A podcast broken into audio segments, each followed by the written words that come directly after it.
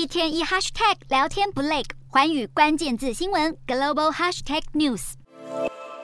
在女王国葬前夕，一位二十四岁名为拉曼的嫌犯在伦敦市中心的列斯特广场持刀袭警，造成两位警察受伤送医。原本在这几天就绷紧神经、加强戒备的伦敦警方，现在更如同惊弓之鸟。先前查尔斯国王的车队行经伦敦街道，没想到一名男子踩着直排轮迎面而来，眼看就要和国王的车队碰上，马上被警方大动作压制在地。男子表示他不知道国王会经过这里，而且速度太快，他也来不及反应。不过警官执勤是丝毫都不能松懈，毕竟现在全球王室政要都齐聚伦敦。伦敦警方在市中心设置超过三十六公里的路障，从特警到警犬队都全面出动。布下了有史以来最大规模的维安警力。除了警力之外，根据英国参谋总长声明，还会有一万名军人在女王国葬当天待命。在伦敦与温莎堡的移灵过程中，也会有六千名军人参与。为了确保万无一失，英国政府甚至出动了陆军最精锐的空中特勤队，还有受雇的民间保全公司也一样投入大批人力。伦敦这次维安行动的规模，比起以往戴安娜王妃葬礼、二零一二年伦敦奥运或是今年的白金禧庆典都要来得更加庞大。英国外交部出于安全因素，拒绝公开完整的国葬宾客名单，但预计会有超过两千位宾客参与。